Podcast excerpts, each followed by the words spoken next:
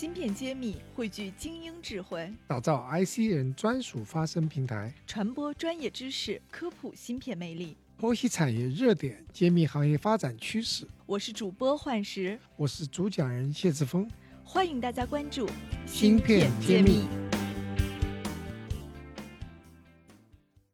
欢迎大家关注芯片揭秘，我是主播幻石。今天非常高兴和谢老师一起来聊一期热点话题，因为这个热点是我们在四月二十二号，你看很近的时间，我们发现了上海监管局披露了中信证券有限公司关于普冉半导体的这个首次公开发行股票并上市辅导备案情况的报告。四月二十四号的时候，中国证监会披露了关于普冉半导体 IPO 的一个上市备案情况的报告。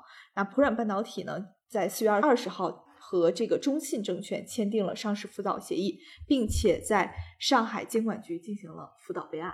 那这件事情对市场上有一个信号，就是普冉半导体已经进入了这个 IPO 的一个准备期，就已经在箭在弦上，不得不发的一个冲刺阶段了。所以我们今天来解读一下普冉半导体这家公司。那谢院长，关于听到这家公司，你有什么感受？啊，名字很熟悉啊。其实我们的。在同一个办公楼里办公的，是，所以我还要故意装作跟他们不熟。呃，有两个特点，第一个就是这个团队非常优秀，他们呃自己拿出真金白银来投资的公司，所以说这个团队自己投资、自己创业的公司，而不是说主要靠风险投资的资金。所以他们对自己非常有信心。那么这个团队也是爱心校友和交大校友都有这两个背景在后面的，所以我们也很骄傲、很高兴，就希望他们未来做得更加成功。我们可以聊一聊这个公司。第一个特点我们讲了，那么我更关注的是它的技术特点和市场特点。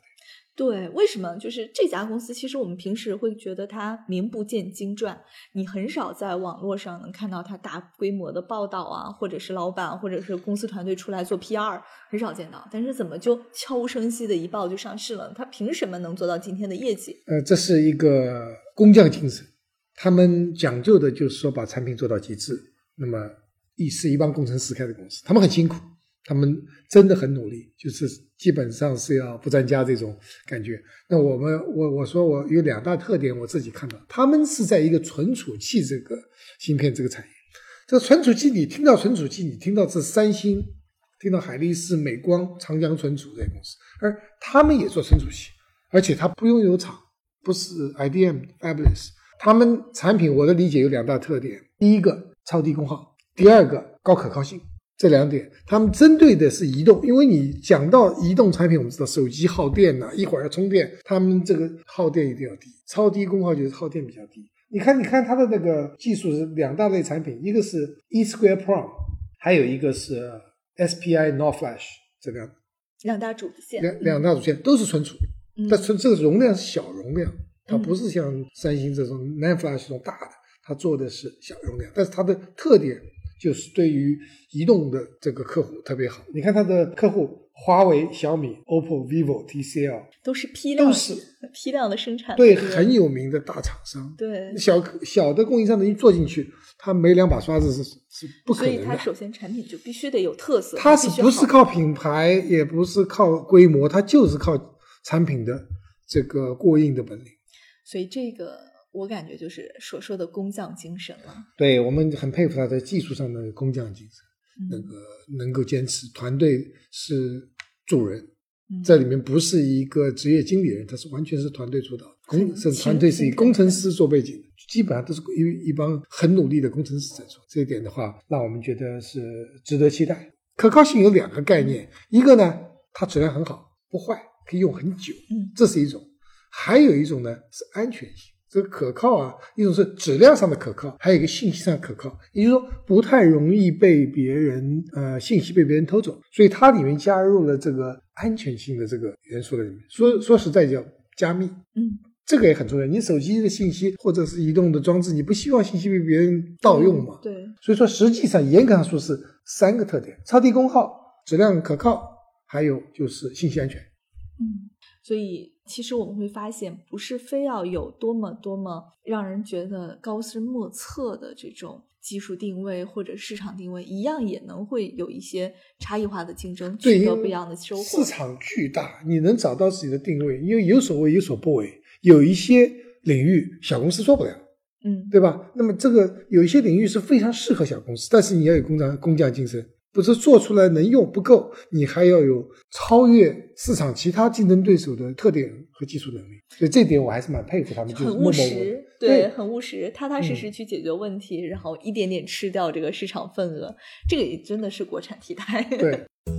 半导体全产业链的芯片企业库、投资机构库、产业园区库均已建成，用数据和专业搭建产业资源平台，促进人才、资本、资源的高效匹配与链接。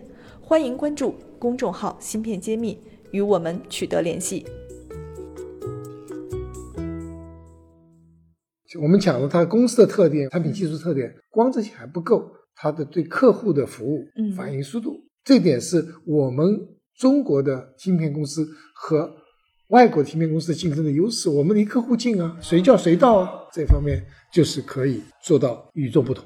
所以，他从公司工程师的工匠精神到产品的极致化特点明显，再加上超越平常业界的服务反应速度，那么它成功是必然。所以，成功的公司真的是有自己的基因的。那关于普冉的未来，你有什么预期，或者是你会有什么样的一个判断吗？我希望他们上市以后，在资本的推动下呢，能够招更多的很牛的工程师进来，把它迅速扩大到一个全国性的，甚至能够出口的这样公司，而不是局限于只是这个现有的领域。我觉得他们可以做得更大，走得更远。对，因为有这么好的基本面和这样好的一个研发的团队，可能它能够承载的市场空间其实是更大的。对，不光是技术产品，你把资本的力量用好，那么我们希望他们走得更快，走得更远，嗯那么也能够为我们爱心，为我们交大能争光。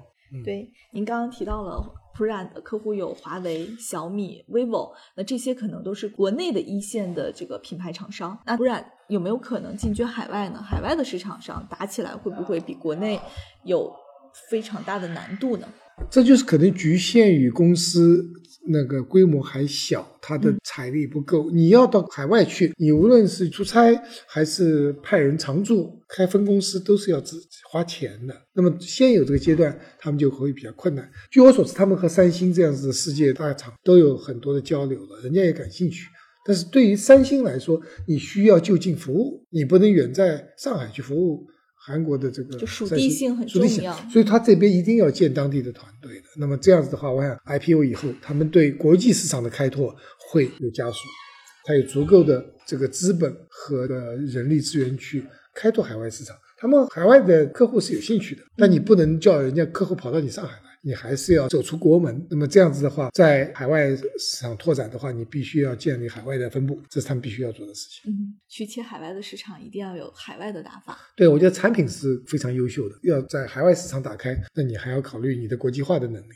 那嗯，这里面就要考验这个团队，他们有没有这样子的胸怀，有没有这样子的这个能力，去在海外建立他们的销售、技术支持，甚至研发基地。对，所以对新的平台之后，对团队会又会有新的挑战，那么这也是一个新的增长的一个起点。我们爱心校友里边终于有公司要上市了，所以我们也非常期待。